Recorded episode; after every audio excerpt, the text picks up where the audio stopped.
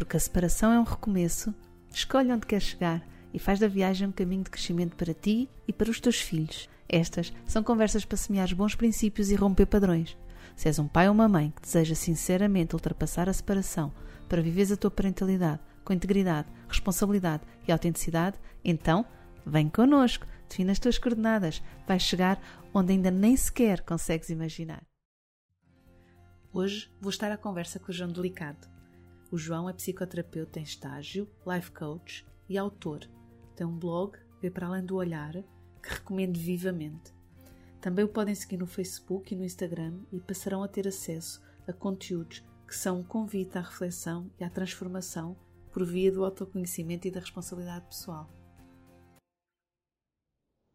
João, primeiro, obrigada por teres vindo, não é? Hum.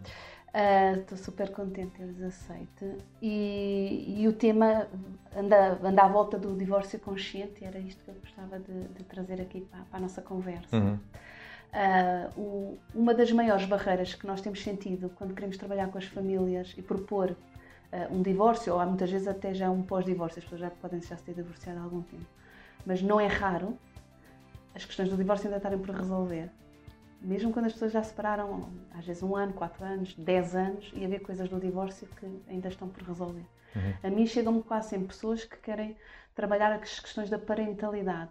E depois eu percebo, e as pessoas também percebem, que algumas das dificuldades que sentem na parentalidade não têm a ver com a parentalidade, mas têm a ver com questões do divórcio que ainda ficaram, ou da separação que ficaram por resolver. Uhum. E muitas vezes acabamos por ter que também ir a essas, a essa, a essas áreas. O que, o que eu tenho percebido é que frequentemente uma das coisas que quando nós queremos trabalhar, então para lá, agora vamos fazer isto de outra maneira, por fazer propostas diferentes na forma de, de encarar o que é o fim de uma relação, de, encarar qual é o papel que cada um tem, ou, ou, ou, novas formas de poder estar naquele relacionamento e no relacionamento com os filhos. Quando começamos a fazer estas propostas, embora faça muito sentido às pessoas, pelo menos às que nos procuram, depois de fazer a mudança em si mesmo uh, é bem mais difícil. Portanto, o sentido é fácil de, de, de, encontrar, as pessoas encaixam, gostam até, alinham até, mas depois operacionalizar a mudança para a dita é muito, muito difícil para algumas pessoas. Um, e eu tenho sentido que uma das maiores dificuldades que as pessoas sentem tem a ver com a culpa. E que tem dois formatos e dois sentidos uh, uh, um sentido que é para si próprio de culpabilidade, é? Uhum. ou no sentido do outro da culpabilização. Às vezes junta-se as duas coisas, a pessoa sente culpabilidade e culpabiliza. Outras vezes há outra dinâmica que é desastrosa daquilo que eu, quando assisto a essa, que é a pessoa que se culpabiliza e a outra culpabilizar também. E portanto fica. Mas eu, eu sinto que a culpa, nestes dois sentidos, não é? em relação a mim próprio ou entregar a culpa ao, ao, outro, é dos maiores bloqueios à possibilidade de fazer um, um divórcio consciente. Uhum. Eu gostava de explorar assim um bocadinho contigo esta questão da ideia da culpa uhum. e da culpabilidade. Pois, é um tema, um temaço, não é? Um temaço. Sim. Uh, sobretudo porque, sim, também sinto que prende as pessoas a outros níveis e, e neste em particular também percebo que, é, que deve ser um, muito forte, não é? é. Um, olha, a, a culpa, eu, eu, costumo dizer que a culpa é, é um mecanismo da consciência para uh, chamar à responsabilidade. Então, uh, na medida em que a pessoa ponha a culpa como um, um, pequeno ponto do processo, é positivo. O problema é quando a culpa passa do, prazo de validade e começa a arrastar-se no tempo para lá do, daquilo que seria útil. E então a pessoa pode, pode arrastar uma culpa durante meses, anos, eh, décadas até, né? Uma vida, pode uma, uma, vida. uma culpa, né? Sim. Quando, na verdade, a, a, a visão eh, saudável da culpa é apenas um mecanismo da consciência para dar um salto, para, para a pessoa reconhecer aquilo onde tenha sido uma versão menor de si mesma e ela quer alcançar algo mais que é uma, uma visão melhor, mais mais saudável de si mesma e da relação. É? Uhum. Então, ultrapassar a culpa, eu acho que tem que passar por. Uh,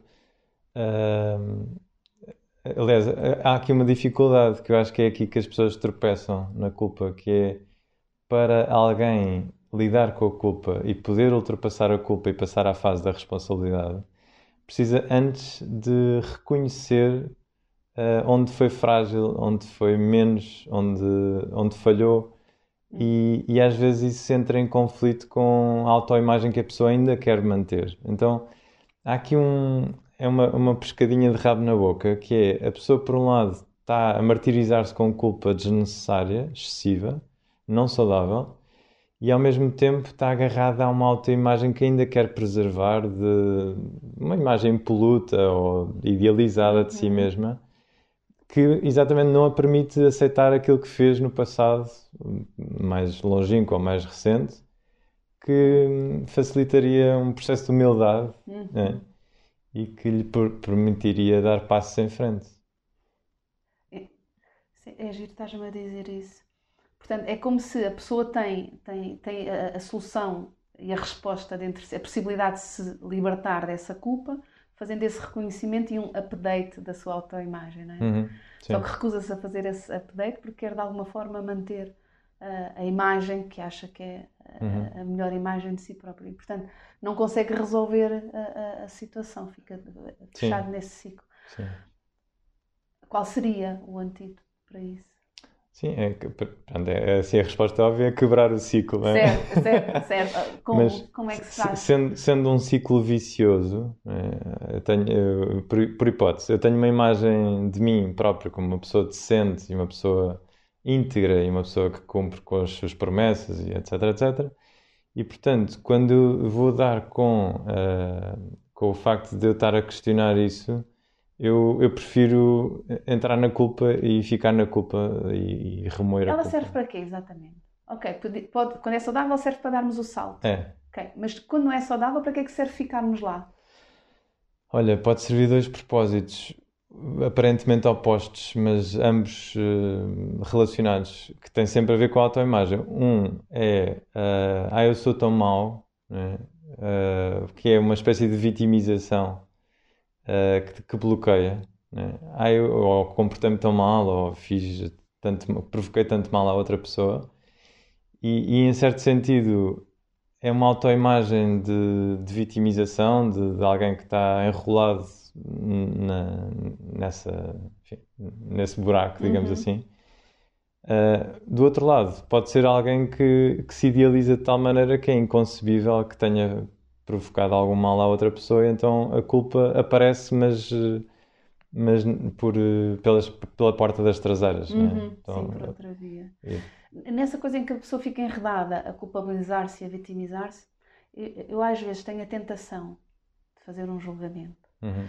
que é hum, esta pessoa com a culpa está a evitar eh, não só assumir a responsabilidade, como que os outros respondam ao seu comportamento. Ou seja, como eu já me culpabilizo, já me castigo, hum. não precisas me vir castigar por aquilo que eu fiz, ou não precisas hum. me vir recriminar. Porque... Eu próprio trato disso. Eu próprio trato disso, não é? E eu às vezes tenho esta impressão, que é um bocadinho de julgamento, que é um bocadinho não, é um grande julgamento meu, mas que observando, fico francamente com esta ideia de que, ok, a pessoa está, está mal, não gosta de estar assim, aquilo faz, causa sofrimento, mas ao mesmo tempo é uma, uma boa uma boa, entre aspas, forma de não ter que lidar com a recriminação do, dos outros, hum. ou com a crítica dos outros, ou com a okay. observação dos outros. Porque eu já me estou a autopunir. Okay. Portanto, não preciso mais disso. Sim, faz sentido. E eu, eu, às vezes tenho a impressão que pode ser um esquema desses, que é de evitar ter que lidar com, com a reação dos outros. Hum, hum. Já agora estava-me a ocorrer que, enfim, em continuidade com o que estás a dizer, também a pessoa que se enreda na culpa para, seja para se proteger dos outros, está, está ao mesmo tempo ainda, digamos, vinculada a, à, à, imagem de que deveria ser de outra maneira. Uhum. E, e, em certa medida, está presa ainda a uma espécie de idealização. Que, enfim, no nosso contexto pode, pode, por exemplo, ter muito a ver com o contexto religioso, com o contexto de, da cultura Sim. cristã, né? Uhum. Eh, que traz, pode trazer uma, uma dose uh, de, de, culpa, uh, enfim, um bocadinho excessiva e que depois a pessoa não sabe lidar com, com as duas coisas ao mesmo tempo. Não sabe lidar com eu quero, quero continuar a ser uma pessoa reta e uma pessoa honesta, uma pessoa transparente e ao mesmo tempo tem ali um. Algo que lhe diz que afinal já não és bem isso. Afinal já não és bem isso, então. E agora? Né? Como é que eu lido com isto? E há pessoas que não sabem sair deste, desta espécie de dilema. Uhum. Uhum. É. E, e, e, e, as pessoas que fazem a tal. Uh, devolvem, não é devolvem, é, é, direcionam a culpa para o outro, que é, em vez de me autoculpabilizar e ficar ali a moer hum, na minha culpa, hum. é culpabilizo permanentemente a outra pessoa, ou as uhum. outras pessoas, ou o universo, mas uhum. tem tudo a ver com o outro e nunca tem a ver comigo, não é? Uhum. Em vez de... Também, também assisto a isso, não é? Esse esquema de a Sim. culpa não é minha, a culpa é, é do outro. Hum. Essas pessoas, por um lado pensando naquilo que temos estado a falar, não vão poder fazer o tal salto, não é? porque não, não apanharam a rampa da culpa uh, saudável de perceber, ops, fiz aqui uma asneira, vou ter que corrigir, vou ter que reparar, ou então hum. vou ter que lidar com isto e saber que eu também faço estas coisas, não é? Uhum. Ok? É o salto que a culpa nos pode ajudar a fazer. Quem culpabiliza o outro, em princípio, não vai ter essa, essa possibilidade e essa rampa. Então, para que é que aquilo serve? Hum serve sobretudo como válvula de escape, não é? é como ter a panela de pressão e tirar o pipo para. que é, no fundo, é um mecanismo de defesa. É? Uhum. Nós, nós, quando temos demasiada pressão ou demasiada dor interna, nós rapidamente encontramos algum bote expiatório sobre o qual eh, projetar a, a culpa para exatamente para evitar que nós tenhamos que lidar com a dor, com a culpa, com, com tudo isso. Uhum. Então há pessoas que tornam, tornam isto um processo doentio porque, porque nunca se vêem no, no campo da responsabilidade, estão sempre fora, a colocar-se fora do campo da responsabilidade e portanto sentem-se no direito de, de arremessar culpas para quem quer que seja e às vezes vão variando conforme, conforme o boneco que têm à frente, porque pode ser um, pode ser um ex-marido ou uma ex-mulher como depois pode ser um filho ou pode ser sim, outra pessoa sogra, qualquer. Ou uma um sogra, sogro, um irmão. E portanto a pessoa vai arremessando conforme sinta que. Pronto, a seu belo prazer, conforme o que, que dê jeito. Né? Uhum. No fundo, está sempre a evitar a posição de protagonista, a, a posição de responsável pela situação também, corresponsável, pelo menos. Né? Uhum. Será que também está a evitar entrar naquela coisa da culpabilidade, que é, para não me culpabilizar, o melhor é culpar outro? Sim. Pode ser também isso. Também pode ser. Uma Sim. forma de. Sim. Tem que haver um culpado, né? na cultura da culpa tem que haver um culpado, ou sou eu ou é alguém. E, hum. portanto, não quero ser eu, vou ter que arranjar Sim. alguém. Sim, e no fundo, enfim, em todo este jogo também falta uh, uma certa liberdade, uh, até em relação à culpa, para, para poder olhar as coisas um bocadinho à distância e perceber, ok, para lá de todas as culpas, uh, imaginando, até podemos chegar a um ponto em que propomos à pessoa, a quem quer que seja, né, neste contexto, olha, vamos imaginar que não há culpa nenhuma em lado nenhum, ok? Não há culpa, ponto. Não existe. Não existe. Agora, o que é que tu farias nesta situação? Okay? O que é que podes fazer agora? Né? Que é uma maneira de limpar a história, que às vezes estamos muito apegados à história. Uhum. Ah, mas ele fez-me isto e ele fez-me aquilo e e a pessoa está enrolada na história, está, parece aquelas quando as quando as, co as cobras ou jiboias sim, sim, sim, uh, apanham a presa e depois se enrolam à volta da presa vão apertando, apertando. e vão apertando, não é? Uhum. Às vezes parece que nos enrolamos nas nossas próprias histórias também desta maneira, ou deixamos-nos enrolar nelas uhum. e depois sentimos apertados e temos que dizer alguma coisa mal do mundo e dos outros quando, quando a história é nossa, não somos nós que estamos a contar aquilo. Há, uma, há um episódio da Brené Brown no, no Netflix que, em que ela fala sobre. Tem qualquer coisa de courage no, no título, pronto, coragem, qualquer coisa. E ela, a certa altura, dá assim uma, uma dica que, assim, que eu acho que é preciosa, que é ela propõe que em qualquer situação de tensão ou de dificuldade ou de discussão, a pessoa faça uma autorreflexão com este com este início, que é a história que eu me estou a contar a mim mesmo é uhum. e depois sim, e depois contar isso, né? porque é, é tomada de, de, consciência de que aquilo é apenas uma história, é apenas uma interpretação que eu estou a fazer da realidade. Quando eu me aceito enquanto interpretador, então estou a aceitar que também é uma interpretação, que é uma, uma das visões possíveis sobre a realidade. Uhum. E um dos problemas destas, eh, enfim, de toda esta questão relacionada com a culpa é que hum, nós fazemos eh, donos e juízes de, do outro porque estamos a contar a nossa história sem ter consciência de que é apenas uma história. Passa a ser a verdade. Passa a ser a verdade com V grande. Exato. E portanto isso permite-me sentar na cadeira do juiz com o martelo na mão e dizer a sentença é você é culpado. Uhum. É por aí. E não arranjar sequer espaço para outra possibilidade, porque Claro. é- esta é a verdade, a única e a maior verdade. Sim. Sim. Eu- Sim, sai do campo de consciência outra Uhum. possibilidade. Portanto, a pessoa nem sabe. Claro, se não sabemos que há outra possibilidade, não, nunca a veremos, não é? É Aquela ideia, se, se não sabes o que procuras, estás à procura de quê? Uhum. Ou bem que sabes que há a possibilidade e procura. Uhum. Um, é tão engraçado, quando estavas a falar nisso, estava-me a vir à, cabeça um episódio com um dos meus filhos, e foi- e estava mesmo forte aquele episódio, que foi uma altura que o Rodrigo, foi, o meu filho mais velho, foi estudar para Lisboa, e ficou na casa de uma prima para ser próximo, nós somos da Margem Sul. E, e ele ainda, não sei dar a certeza se era outubro, se era novembro, mas ele já estava tapado com faltas. Ui. E eram todas às primeiras horas da manhã. Hum.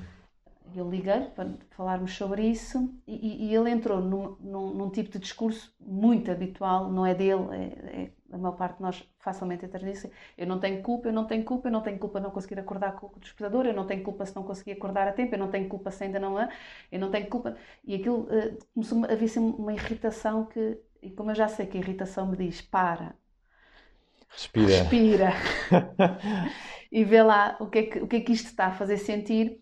Ah, tentei tomei ali um bocadinho conta da, da, situação em relação a mim própria e depois consegui propor-lhe. Claro que ele começa a falar muito rápido e eu também, estávamos os dois já a falar muito rápido e consegui parar. E ele continuava: culpa é que eu tenho, culpa é que eu tenho. E eu de repente tive assim o, a- a- a- o insight, uma necessidade e disse-lhe: Olha, filho, ah, vamos deixar essas cenas da culpa para Deus Nosso Senhor, pode ser? Uhum. ele aquilo abanou, porque nós não somos religiosos e de repente eu estar-lhe a dizer aquilo assim. Portanto, quando formos para o céu ou para o inferno, nós fazemos as contas Lidamos da com culpa. isso. Agora, o que é que vamos fazer? É? Ou vais assumir a responsabilidade de te levantar, ou vou ter que eu, porque ainda és menor e quem está a dar resposta e a ter que te justificar ao teu diretor de turma sou eu. Portanto, eu ainda tenho que ter alguma responsabilidade sobre esta situação. Portanto, ou tu tomas conta disso, ou tomo eu conta disso. Hum. Agora, alguém vai ter que se responsabilizar por tu chegares a horas às horas de manhã. E foi muito giro, porque ele, a partir dali, ele arranjou, ele disse, não, não, eu é que me responsabilizo. Então, ok, independentemente das culpas, tu responsabilizas-te. Ótimo. E realmente não voltou a atrasar-se durante o resto do ano. Provavelmente uma vez ou outra, mas a grande maioria das vezes deixou de haver problemas com as faltas. Então ele arranjou um esquema giro, que combinou com um colega da, turma, encontrarem-se todos os dias antes, Uhum. para beber café juntos, irem ao café e depois irem juntos para, para, para, para a escola. E, portanto, esse compromisso com o colega Uhum. conseguiu fazer levantar-se mais cedo e despachar-se. E, Uhum. e a verdade é que funcionou e ele Uhum. tomou conta. E eu, nessa altura, fiquei mesmo satisfeita comigo própria. Não é uma coisa bonita de se dizer, mas fiquei que, olha, que correr, consegui sair de- de- de- desta, do rodopio da, da culpa, da culpa, da culpa Uhum. e fazermos aqui uma coisa bem construtiva entre nós os dois. Uhum. E daí para cá, volta e meia dizemos isso. Ok, isso da culpa fica para Deus Nosso Senhor. Tipo, É, um bocado o que estavas a propor é, vamos sair da culpa, não é? E se não houvesse culpa, Uhum. como é que vamos lidar com isso? Sim. É um bocado essa a proposta, Sim. não é? Se não houvesse É, culpa. é uma espécie de enfim, shortcut saudável para aceder à responsabilidade, Exato. que é a capacidade de responder à situação no presente. né? Uhum. Tipo, tal como isto Está tal como nós estamos, como é que- o que é que vamos fazer? É. Exato. Sim, sem essa história nem do passado, é porque já fizeste isto, não sei Hum. quantas vezes, não? Sim. nem no futuro. O que é que vai acontecer se isto vier a acontecer? Hum. E ficamos aqui agora. Olha, ok, e agora o que é que vamos fazer? Olha. Isto está-me a lembrar uma, uma situação que aconteceu esta manhã e que, que me pareceu que podia ser útil para, para aqui para a nossa conversa, porque eh, assim que, que acordámos lá em casa, eh, a minha companheira disse: Olha, eh, a janela está a chover, disse ela. né? E eu disse: Está a chover, não sei, porque só vejo que a, janela está molhada, Hum. tem gotas na janela. E, e ela, mas, pois, mas não sabemos, se calhar está mesmo a chover. Pois, mas repara, é só a janela que nós estamos a ver neste momento. Isto é como eh, o que os, os grandes mestres dizem sobre a mente. E aqui podemos entrar um bocadinho mais no- nos subterrâneos de- Uhum. destas questões todas, que é Uhum. A mente vê a realidade a partir do passado, a partir do que teve experiência de, a partir do que tem conhecimento. E então, a mente olha para a janela, vê a janela molhada e, e atua no sentido de janela molhada é igual a chuva, igual a está a chover. Só que há aqui uns passos lógicos, supostamente lógicos, não são obrigatoriamente assim.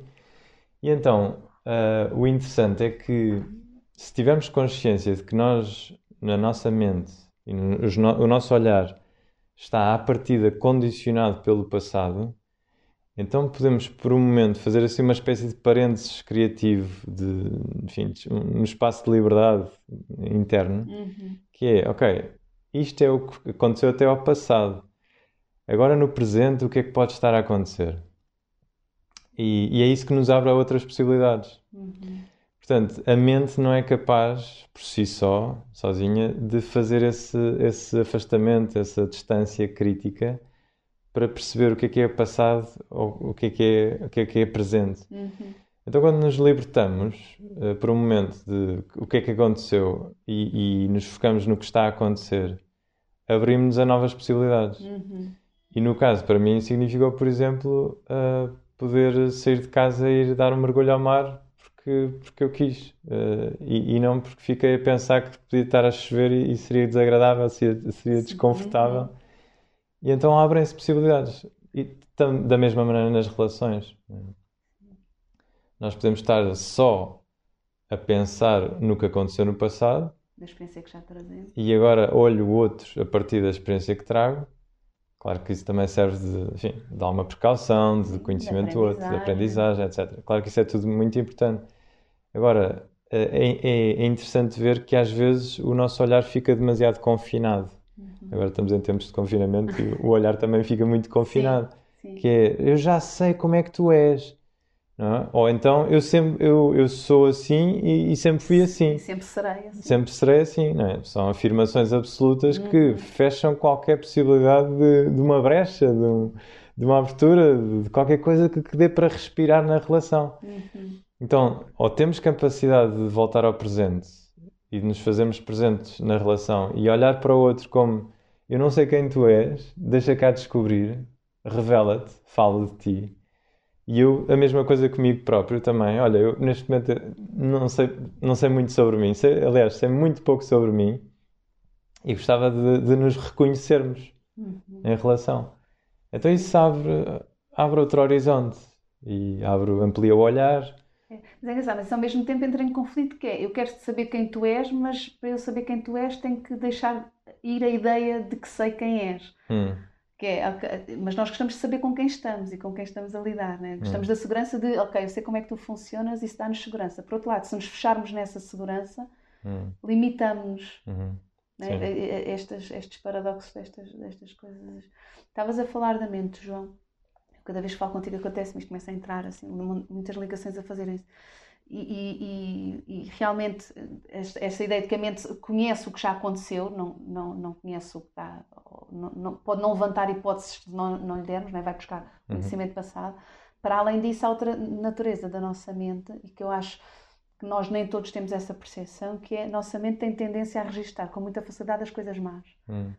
É uma coisa biológica, é um mecanismo uhum. que nos trouxe até onde estamos hoje, não é? Uhum. Que é atenção àquilo que é perigoso. E, portanto, se estivéssemos na, na, na pré-história, não é? No meio da selva, com animais predadores e, e, e com riscos uhum. de, de, acidentes graves e com falta de comida, com, com restrições, com escassez. Portanto, tínhamos de estar muito atentos. Uhum. Os, os perigos eram muitas vezes fatais. Uhum. E, portanto, o, nós, quando éramos pré-históricos, estávamos. Foi estar ligado ao perigo que nos trouxe até aos dias de hoje. Não é? Só que nós hoje já não vivemos nesse perigo, mas o nosso, nosso sistema continua totalmente eh, uhum. programado para o que é que é perigoso. O que é que é... Eu não preciso estar atento ao que não me faz mal, eu não preciso estar atento ao que me faz sentir bem, uhum. porque isso vem e faz e isso não me põe em perigo. Eu tenho é que tomar uhum. conta do que me faz mal. Nós estamos muito programados para procurar o que é que pode estar perigoso, o que é que está esquisito, o que é que vai acontecer, para estar em alerta para nos defender.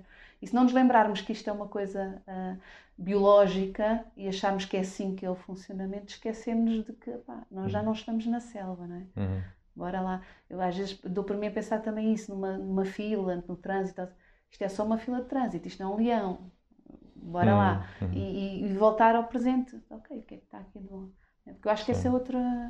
Sim, estavas a dizer que, que, enfim, dos tempos pré-históricos, nós não estamos nos tempos pré-históricos, mas somos pré-históricos. Totalmente, não é? é? Exato, não fizemos o upgrade, continuamos com o sistema tão antigo como Sim, na pré-história. E vai continuar, e vai continuar. Portanto, é bom Sim. contarmos. Com... Sim. Nós agora, eu acho é que estamos a entrar numa fase, e já há muita gente com essa vontade de eu vou fazer o meu upgrade conscientemente, lembrando-me hum desta minha parte primitiva e tomando conta disso, hum. com tranquilidade, com calma, lembrar-me que há respostas minhas que são automáticas e que eu posso revê-las, hum. posso, posso, posso pará-las, hum. posso reparar nelas e, e, e, e escolher no tal espaço de liberdade que tu falas, fazer de outra maneira. Sim. E também posso fazer uma coisa que eu também acho que nem sempre é fácil fazermos, que é ficamos comprometidos com o que já começámos a fazer. Então já estamos a fazer uma coisa qualquer que já percebemos, é pá, ah, não é? já estamos a achar que está a chover independentemente de estar ou não estar. Uhum. E depois percebemos, pois, se calhar isto não era, pode não estar a chover, vou parar com isto e vou voltar outra vez atrás, via janela molhada. Mas já estamos comprometidos com o processo que começámos, que é, eu já disse que está a chover, e parar e voltar atrás, para a maior parte de nós não é fácil. Hum. Sim, não é? Ficamos comprometidos com o que já começámos. Sim, que mexe com o nosso orgulho. Não é? Mexe com o nosso orgulho, com a tal imagem, a imagem. com a tal coisa de sermos ah, consistentes. Ah, afinal, afinal ele voltou atrás com a sua palavra. Voltou, é? é, exato, reformou o que estava a dizer, andou, não tem consistência, não, não é seguro. Não é, lá voltamos nós às coisas da segurança. Sim. E andamos sempre nesta, nesta balança meio esquisita, né? Hum. é se pomos um pé um bocadinho mais para um lado, desequilibra para um lado, se pomos mais para o desequilibra para o outro. Mas na verdade estamos sempre para a jogar com pesos eh, muito próximos. Sim, sim. Fiquei, fiquei com uma coisa que tu disseste há pouco, uh, porque despertou aqui um, um, lado que é nesta coisa de, de, lidar com o nosso lado primitivo, ou que seja, é que quando, quando aparecem estímulos, quando aparecem uh, pulsões, movimentos, desejos uh, dentro de nós, há pessoas que confundem o aceitar com o uh, o aceitar com o conformar-se a, com, resignar. com o resignar. Um, ehm, com o concordar até. Com o concordar, exatamente. Uhum. E, e, isso vem de, de, uma cultura pouco trabalhada de interioridade, que é, é como se tudo o que acontecesse e eu deixasse acontecer uh, seja já em si um comportamento. Né? E, e, e os, os, especialistas nesta área enfim, comportamental dizem há um, há um chavão importantíssimo que é sentir é diferente de consentir. É assim, uma coisa uhum. importantíssima. Quer dizer, isto é, tipo, é a base da inteligência emocional. Porque sem isto nós não nos atrevemos a ir lá dentro ver o que é que estamos a sentir, porque podemos estar a sentir coisas horríveis, exato, não é? Exato. Bem, imagina que eu sinto repulso em relação a ti, imagina que eu sinto ódio em relação à minha mãe, imagina que eu não, não posso ver a minha, a minha companheira por alguma razão, não é? E se eu, se eu não tenho este espaço de. Ok, uma coisa é sentir, outra coisa é consentir. Eu ou fecho a porta completamente e, e, tipo um alçapão, não é? Fecho o alçapão e deixo as coisas lá dentro. Tipo, eu não quero ver isto. Isto é horrível. Ou então uh, corro o perigo oposto que é e se eu entro ali e fico e, e as coisas comem-me, não é? Comem-me vivo. Eu posso ser comido vivo cá dentro pelos, por esta coisa toda, né? Ou posso fazer uma coisa horrorosa por Ou causa posso disso. fazer uma coisa horrível por causa disto. Então, de novo, a liberdade de. Sim, sentir é diferente de consentir. Eu tenho um espaço de liberdade interior em que me permito uh, identificar estas visitas, mesmo que improváveis ou esquisitas ou, ou incómodas, que vêm, todo, todo tipo de emoções, sentimentos, etc. Movimentos que seja, desejos, e, e depois perceber que eu, eu não sou aquilo que me acontece, eu sou aquilo que, o modo como acontece naquilo que me acontece. Né? Então isso dá-me dá o papel de protagonista. Eu resgato o meu papel de protagonista na minha própria história, na minha própria casa interior. Faz sentido? Faz muito sentido. Faz muito sentido e eu já estava a fazer outra ponta. Isto é, é mesmo. Lembras da conversa que contávamos aqui ainda antes em off? De, de, de, uma coisa que ontem senti necessidade de escrever e, e, e, acaba assim, que nós somos quem caminha, não somos o caminho. Uhum. E tem a ver com isto que estás a dizer, não nos identificarmos exatamente com o que estamos a sentir ou pensar, mas somos aquele que sente. Uhum. Eu não sou o que estou a sentir, sou aquele que uhum. sente o que está Sim. a sentir. E ela assim, Sim. E às vezes há pessoas que também levam demasiado a sério, por exemplo, os pensamentos. Ah, sim, sim. Pode, sim. pode ser com os sentimentos, como pode ser com os sim, pensamentos. Pois é, há pessoas, pois é, pois é. Ah, eu tive esta ideia e agora tenho que levar isto adiante. Claro, é, claro isto é importantíssimo. compromisso. Já me comprometi. Caramba, quer dizer, se levarmos todas as ideias que temos na cabeça adiante. Eu estava tramada já. sim, não, não há hipótese, não é? Nenhuma, nenhuma. Então. Enquanto daí a importância de uma certa inteligência, não só emocional como espiritual, que é a pessoa conseguir aceder a um nível mais elevado, se quisermos usar a, a metáfora da montanha, por exemplo. Uhum. Conseguirmos ter a visão de montanha sobre a própria vida é essencial para perceber que os caminhos são múltiplos. Eu posso subir e descer a montanha por N caminhos, não interessa quais. Uh, mas não posso é ficar com a ideia de que aquele caminho que eu fiz é o único, ou que o que eu vou fazer é o único possível, ou que. Uhum. Sim. Uh, pronto, enfim. Um, isto tudo estávamos à volta da culpa, hum. não era? Uh, e eu acho que isto é, é, liga, liga muitas coisas e de facto culpa, é tudo, todas estas questões que estamos a falar ligam-se entre si e fazem parte destes mecanismos e desta descoberta que quem decide fazer seja o que for de forma consciente, seja o divórcio consciente, seja a parentalidade consciente, seja a alimentação consciente, o que quer que seja, é no fundo ir a esses caminhos, a esses territórios internos e começar a fazer algumas perguntas e ganhar essa liberdade, esse espaço de que falas, não é? Uhum. Um, eu, eu, gostava de partilhar agora contigo uma coisa que tu próprio escreveste uhum. e que, que, que, nos vai ajudar aqui a fazer a ponta entre o que acabámos de, de estar a falar sobre esta, este, este processo em que muitas vezes as pessoas fecham de culpabilizarem-se ou culpabilizar o outro, não é? E que impede de tomarem decisões mais conscientes e fazerem um caminho mais à sua medida. Um, e, e, é um post que tu fizeste que eu gosto imenso e vou-te vou ler. Há momentos em que precisamos de nos cansar da vida que levamos para perceber que o que precisamos é de nos mudar a nós. Ou seja, não precisamos tanto mudar aspectos da vida, Precisamos de mudar a atitude de fundo. Precisamos de nos cansar e desistir da posição de vítima para finalmente assumirmos o protagonismo. A diferença é que a vítima se demora em lamentações, queixumes e acusações. O protagonista passa adiante, assume a realidade e a sua responsabilidade. E assim descobre possibilidades, abre horizontes, encontra soluções.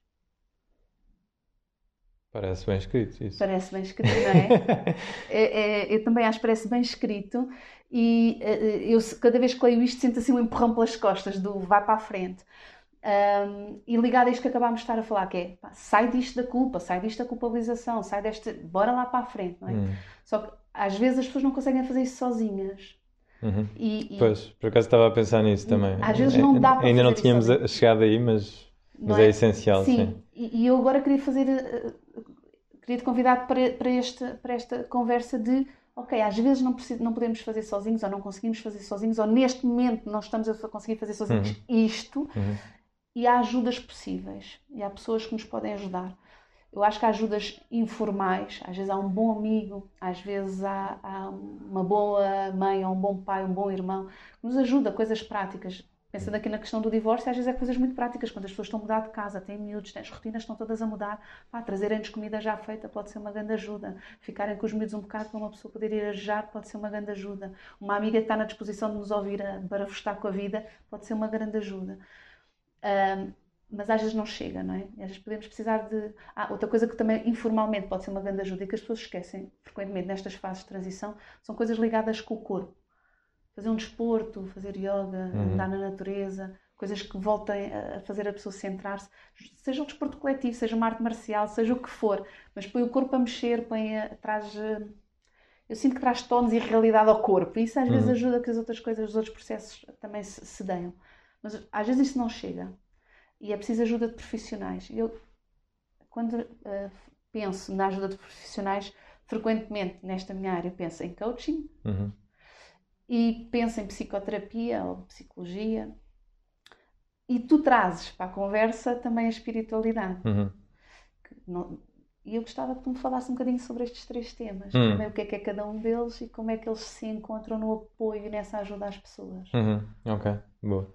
Sim, uh, eu diria assim, para, como enquadramento, diria que cada uma é, uma, é um nível, um patamar de, de profundidade. Né?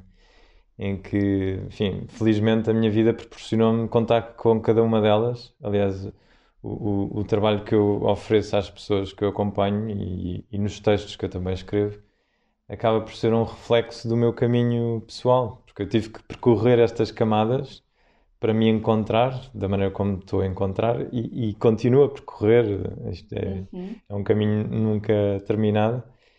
Uh, e sinto que continua a fazer imenso sentido a ligação entre as três, uh, as três abordagens. Olha, diria que o coaching é uma, uma abordagem mais à superfície, portanto, mais uh, tem, que benefícios é que traz?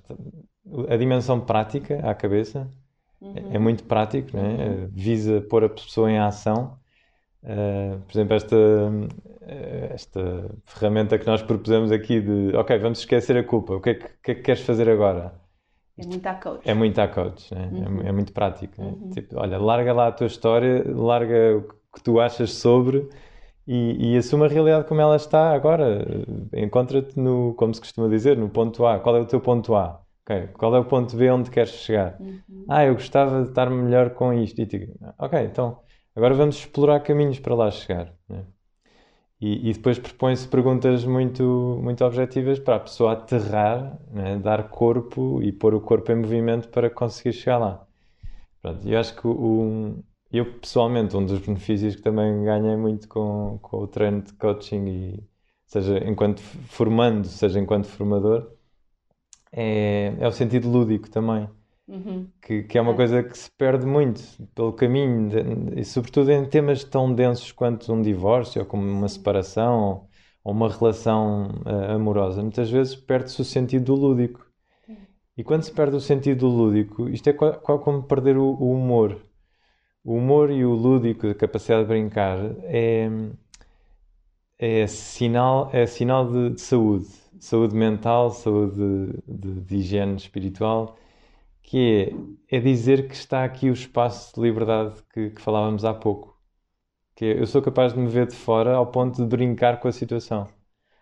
Sim, e também de, uh, sair daquela coisa idealizada, não é? Porque se eu consigo rir de mim próprio, também Isso. consigo olhar para mim como um boneco, um boneco a minha Sim. personalidade uh, menos rígida, não é? menos séria, uhum. menos uhum. Sim. Uh, inflexível. Sim. Porque até tem graça, não é? Pode até ter graça. Sim, então quando se consegue fazer isso em casal é, é mágico, porque podemos trazer para o casal o humor perante nós mesmos e expressá-lo com o outro. Uhum. Uh, enfim, agora estou-me a lembrar de uma situação que vivi com a minha companheira porque houve uma manhã em que eu estava particularmente irritadíssimo. Não sei bem porquê, não, não encontrava nenhuma causa particular, mas estava irritadíssimo. Hum. Estávamos os dois na cozinha e, e ela fez-me uma pergunta muito prática do dia a dia. Ela, ela logo de manhã já está a tratar de coisas, de assuntos, e eu preciso de um tempo, preciso do meu silêncio, preciso de um tempo para chegar lá. E às vezes há ali uma disparidade de ritmos. Uhum. Né? Uhum. E, e ela faz uma pergunta muito simples, eh, eu respondo, respondo à minha maneira e percebo que ela não percebeu a minha resposta, portanto houve ali um, um desentendimento. E eu sinto aqui dentro, de, de, aqui na, na, zona das vísceras, assim uma, uma irritação a aparecer. E eu, eu agarro-me, eu estava junto da máquina de lavar, eu agarro-me à bancada e digo: eu estou quase, quase a irritar-me. e o passo seguinte foi: eu dei dois passos para o lado onde ela estava, agarrei-me a ela e partimos-nos a rir. Porque aquilo foi tão cómico, uhum. a maneira como aquilo saiu sim, e como expressei, como verbalizei, como ela recebeu aquilo, que partimos os dois a rir. Portanto. Então lá está o espaço de, de humor barra lúdico que, uhum. que é preciso pôr na, na relação. Então, o coaching, o coaching acho que traz muito este aspecto. Vamos lá brincar. Olha, e se fosse do outro lado? E se visse isto de outra perspectiva? E se, uh, e se tu fosses outra pessoa? E se fosses alguém que tu admiras muito? E se fosses a tua melhor versão? Pronto, e vamos brincando um bocadinho com os elementos, uh, de maneira que é como se fôssemos para o teatro e começássemos a vestir personagens, uhum. que na verdade nós temos personagens internos, né? Enfim, há quem chame, chame subpersonalidades, há quem chame, enfim, outras coisas, personas, pronto. Na verdade nós temos personagens internos, então podemos brincar com esses personagens internos, porque normalmente quando, quando há qualquer bloqueio cá dentro, nos nossos processos, quer dizer que há um dos personagens internos que está a ganhar demasiada força, uhum. está a impor-se sobre os outros de tal maneira que mais parece uma ditadura. Domina. Está a dominar.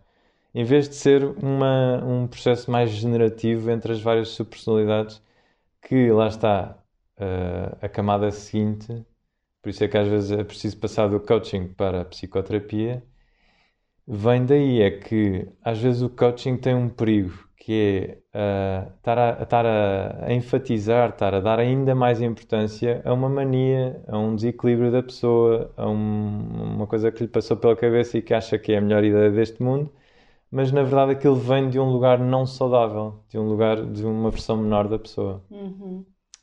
E às vezes a pessoa precisa de ir pesquisar e fazer uma espécie de arqueologia interna de, de onde é que isto vem, de onde perceber é que vem... a origem. Sim, perceber a origem. De onde é que vem este desejo de não sei quê? Uhum. Pá, calma lá, espera lá. Então, se for para o coaching, se calhar o coaching vai dar ferramentas para a pessoa atingir e, e conseguir alcançar o, o, que seja para suprir esse desejo. Uhum. Portanto, continua muito ligado ao, comportamento e a gerar resultado, comportamento, gerar resultado, Isso. comportamento, gerar pode resultado. ficar aí numa rodinha do rato. Uhum. Mais uma vez, a pessoa pode se pôr, aliás, conhecemos pessoas que, que pronto, que vivem nessa, nessa modalidade, que é de objetivo em objetivo e de insatisfação em insatisfação, lá vão andando na vida, mas sem alcançar a verdadeira realização. Pois parece que é sempre no próximo, chega-se ao é. próximo e também na final não é lá, não é? Será quando eu conseguir não sei o quê? Será? Enfim, uhum. a nível familiar pode ser, por exemplo, quando os meus filhos saírem de casa quando depois é quando... Ou quando, quando mantiver o quarto sempre todo arrumado, Pronto, ou quando conseguirem quando... ter as notas não sei o quê, ou quando... Quando entrar para o curso para, X ou Y, exatamente. quando ele tiver uma, uma carreira digna exato, da família, exato, que corresponda aos padrões da família. Né? Ou assegura a continuidade da, da, do, de um negócio familiar, ou, ou, quando... Ou a continuidade da família. Exato, né? exato. Quando não tiverem filhos é porque não sei o quê. Enfim, pronto, são expectativas e, e, há que ver de onde vêm essas uhum. expectativas. Uhum. Né? A psicoterapia tem esta, este dom, este, este território seguro onde a pessoa encontra um profissional preparado para acompanhar a outro nível. Quer dizer, é como, é como alguém que pega numa tocha e, e abre a porta da cave, então vamos lá visitar a cave. Uhum. Né? E a cave foi não visitada durante muitos anos, ou durante enfim, o tempo que for e a pessoa precisa de uma companhia uh, em quem possa confiar, que, que, saiba ir e voltar em segurança, é? porque às vezes não basta, não é assim uma visita que, que vai lançar luz sobre todos os processos. Uhum. É ir uma vez, perceber que se pode descer uns degraus, depois voltar acima à, à normalidade, digamos assim, à vida chamada normal, e depois ir visitando, ir fazendo visitas regulares, até que a pessoa se ambientou de novo à sua cave e percebe que é, no, é normal haver eh, lixos, uh, haver teias de aranha, haver pronto, porcaria por ali, uh, e, e, até ganhar uma afeição até por essa cave interior que a leve uh, a deixar aquilo o mais limpo possível e o mais arrumado possível, sabendo que depois também aquilo é um processo orgânico e portanto vai mudando. Vai mudando. O que é que, o que, é que, o que, é que que tipo de cave é que pode, ou que tipo de visita à cave, ou que lugares da cave, assim, uhum. lugares da cave é que alguém que passou por um processo de separação, ou está a passar por um processo de separação, e, e está com dificuldade em fazê-lo de forma uh, mais consciente, ou seja, sem, sem automatismos, sem aquelas respostas que estamos condicionados a fazer e, portanto, que quer fazer escolhas uh, construtivas na forma como quer lidar com isso, mas não está a conseguir. Ok, preciso ir à minha cave que zonas da cave é que achas que é importante alguém que está a passar por um, ou já passou por um processo de separação hum. visitar? Olha, assim à Acompanhado, cabeça... e estamos a falar de psicoterapia, portanto estamos a falar de pessoas uh, que vão fazer essa visita acompanhadas com profissionais que, que os podem ajudar, não é? Pois. Bem, uh, antes de tudo, é, é um bocadinho normalizar a relação com a cave, não é? A pessoa ir uhum. ambientando-se, ir, ir podendo falar da sua história e, e, e, para lá da história de uma relação, falar da história das suas relações primordiais. Né? Há um momento em que a, a relação uh, atual pode ser, pode ser vista como um reflexo de, da experiência primordial que foi, sobretudo, com os pais, uhum. normalmente com pai e mãe, e onde a pessoa formou as suas primeiras ideias do que é, que é uma relação. Né? Então, quando nós ganhamos este espaço também, de, esta visão de montanha, aqui, este nível de. Ok, a, a, minha relação atual pode ser o reflexo, pode ser a consequência, pode ser a concretização de ideias que já vêm de há 30 ou 40 anos. Então, eu percebo que ganho aqui um espaço de liberdade, lá está. Que é se eu vou e me permite revisitar o que foi esse, esse, embrião do que é a minha imagem de casamento, relação, de, de amor, separação, separação, divórcio, eu vou poder distinguir o que é uma crença herdada de uma crença construída por mim, de uma crença construída pela minha experiência, e posso questionar uh, aquilo que está tá ali seja, eu só consigo questionar as minhas crenças na medida em que eu primeiro as reconheça, como, por exemplo, às vezes pode ser interessante perceber que crenças é que vêm de, do lado do pai, que crenças é que vêm do lado da mãe, como é que eu herdei isso, como é que eu aceitei e, e incorporei isso, como é que eu agora estou a viver na minha relação atual uh, essas crenças. Será que são, são, ainda estão válidas? Será que já passaram de prazo de validade? Posso questioná-las? Ainda me servem? Ainda me servem. Uhum. Servem o propósito, a minha intenção para esta relação ou para esta quebra de relação. Né? Uhum. E, e, portanto, sobretudo as crenças é um território imenso onde, onde dá para passar longo tempo a, a trabalhar, sobretudo para atualizar, uh, digamos, o contrato que a pessoa tem com, consigo própria, porque é aí que está. A pessoa tem eh, assinados contratos implícitos ou, ou, contratos que não estão, não estão consciencializados e por isso é que se comporta de determinada maneira uhum. e por isso é que toma determinadas decisões. Enquanto a pessoa não perceber o contrato que fez consigo mesma, através dessas crenças, não vai saber mudar o comportamento que está a ter naquela situação.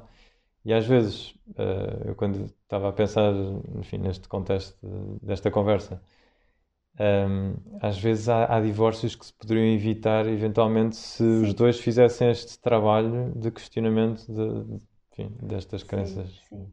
Acho que é uma, um, um, uh, tenho lido, obviamente, dedicado a este tema, e às vezes quando se começa a fazer um trabalho de divórcio consciente e, e as pessoas aderem verdadeiramente, as duas pessoas aderem verdadeiramente, não já aconteceu as pessoas reatarem. Uhum.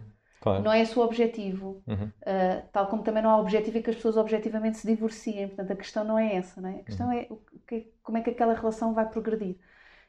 Às vezes progride mesmo para o divórcio e para a separação, porque era para isso que as pessoas estavam preparadas e é isso que desejam verdadeiramente. Outras vezes descobrem que afinal não. Uhum. Porque para fazermos esta separação de forma construtiva, vamos ter que mexer numa série de coisas e que descobrimos que ao mexer nelas, afinal conseguimos estar juntos e afinal é bom estar juntos.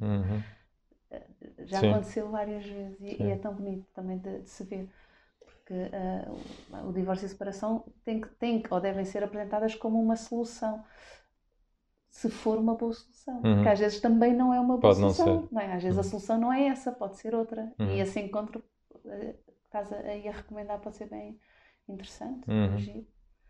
Sim ok Uh, ainda hoje estava, quando fui dar este mergulho no mar, estava a pensar que engraçado, eu há, sei, há dois, três, quatro anos acharia isto impossível, estar a, a mergulhar em dezembro, em pleno dezembro, com este tempo uh, que está hoje. Com a tempestade. Com a tempestade, por aí, né, as, as, recomendações de, enfim, de cuidado e tal. Mas um, hoje em dia. Ah, porque, porque eu me tenho lembrado do, do mergulho de Ano Novo, por exemplo, uhum, que é assim uma uhum. tradição, ainda, ainda por cima na praia onde eu tenho ido, eh, é uma grande tradição. Uh, e hoje em dia a tradição deixou de fazer sentido porque para mim a tradição é poder ir a qualquer altura do ano, em qualquer dia do inverno. Uhum. E isto transportado para as relações pode ser muito interessante porque nós podemos cair na ilusão de que a relação é só uma das estações do ano uh, enfim, a visão mais, uh, se calhar mais romantizada é que uh, é sempre primavera, não é? É sempre primavera, as flores, o, os perfumes no ar, a brisa, aquela suavidade da relação, é? os sorrisos, o a brilho. temperatura amena. As borboletas, é? Uhum. A luz. A luz tal. E depois nós podemos achar que a relação é só aquilo e, e não estamos preparados para uma relação no inverno.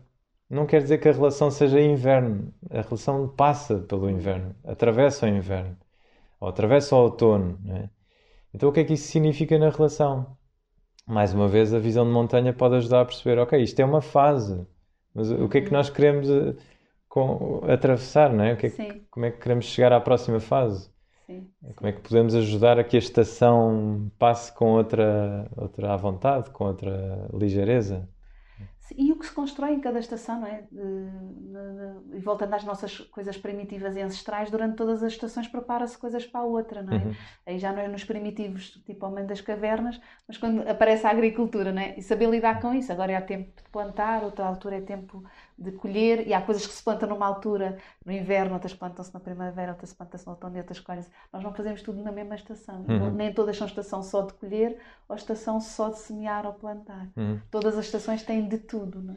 E de cuidados, desde podar, desde... Portanto, sim, é, faz-me sentir a, a, essa metáfora. Uhum. Pensar que as coisas se vão transformando e não quer dizer que seja um fim, é um ciclo. Não sim. são fins, não é? São ciclos.